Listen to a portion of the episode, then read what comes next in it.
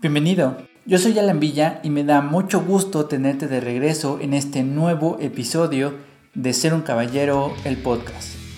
En el episodio de hoy voy a compartir contigo mi opinión sobre cómo debe vestirse un auténtico caballero. Así tendrás una idea más clara de lo que implica este estilo de vida y lo que debes cuidar en tu camino como caballero. Así que prepara la ruta, no olvides ponerte el cinturón de seguridad y en cuanto estés listo, comenzamos.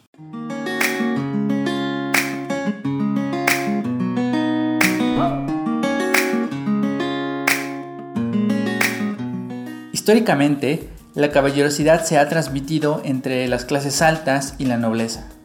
En el episodio 17 comencé una serie sobre cómo ser un caballero, que por supuesto te recomiendo ampliamente, y en ese episodio hablé sobre los primeros caballeros y los orígenes de la caballerosidad.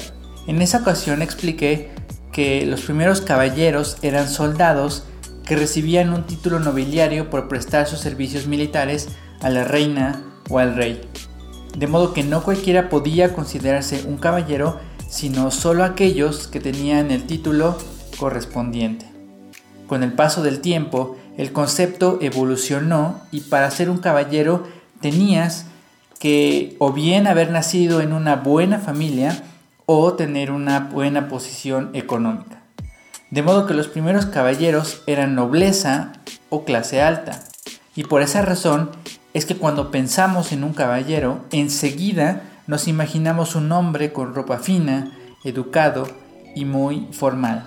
Sin embargo, hoy quiero dejar muy claro que ese estereotipo es un poco anticuado. La caballerosidad ha evolucionado y ya no necesitas vestirte así para ser considerado un caballero.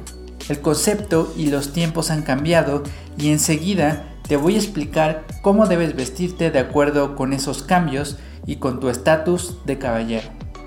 El concepto de caballero que difundimos en esta comunidad y que es como surgió originalmente, está fundado en principios y valores como la nobleza, la justicia, la integridad y la disciplina.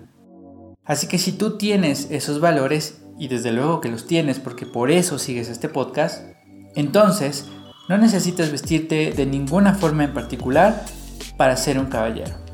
Dicho de otro modo, ser un caballero no depende de cómo te vistes. Sin embargo, esto no significa que no debas poner atención a la ropa que usas.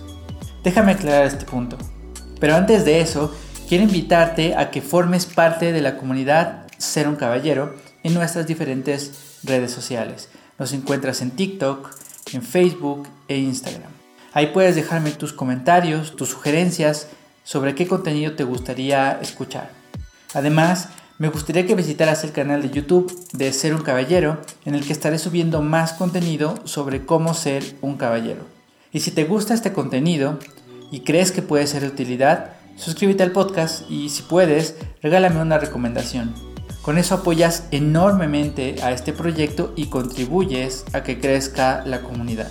Entonces, ser un caballero no depende de la ropa, pero lo que vistes es parte de tu imagen y tu comunicación y ningún caballero pasa por alto esos dos aspectos. Teniendo esto en cuenta, ¿cómo debes vestirte? Bueno, pues no hay una sola forma de vestir o un solo estilo, porque eso depende de factores como tu edad, tu ocupación, tu contexto social y desde luego tus gustos. Sin embargo, un caballero no se viste solo pensando en sí mismo, sino que debe considerar los siguientes aspectos para vestir adecuadamente. 1. Su estilo o gusto personal. 2. El contexto o entorno en el que se encuentra. Y 3. ¿Cuál es el mensaje que quiere transmitir con su vestimenta? Si tienes en cuenta estos tres aspectos y por supuesto tienes una excelente higiene, entonces serás considerado como un caballero e incluso puedes alcanzar la elegancia en tu vestimenta. Así que ser un caballero no requiere que vistas de ninguna manera en especial, pero sí requiere que cuides tu imagen y tu comunicación. Dicho esto, mi estilo personal es formal y clásico.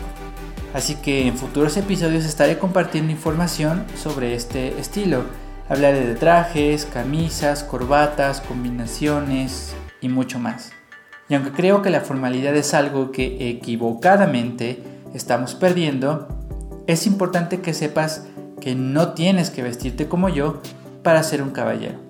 Si tienes algo que mostrarle a los demás, que sea tu amabilidad, tu integridad y tu sentido de la rectitud y no la calidad de la ropa que te compras. Por ahora, eso es todo de mi parte. Espero que en este episodio haya podido transmitirte con claridad que ser un caballero no depende de cómo te vistes. Sin embargo, un caballero debe cuidar su imagen y su comunicación y eso implica seleccionar con mucho cuidado la ropa que utilizas. Para terminar, quiero recordarte que estamos a un par de semanas de que Ser un Caballero, el podcast, cumpla su primer aniversario. Así que prepararé un episodio especial para el aniversario.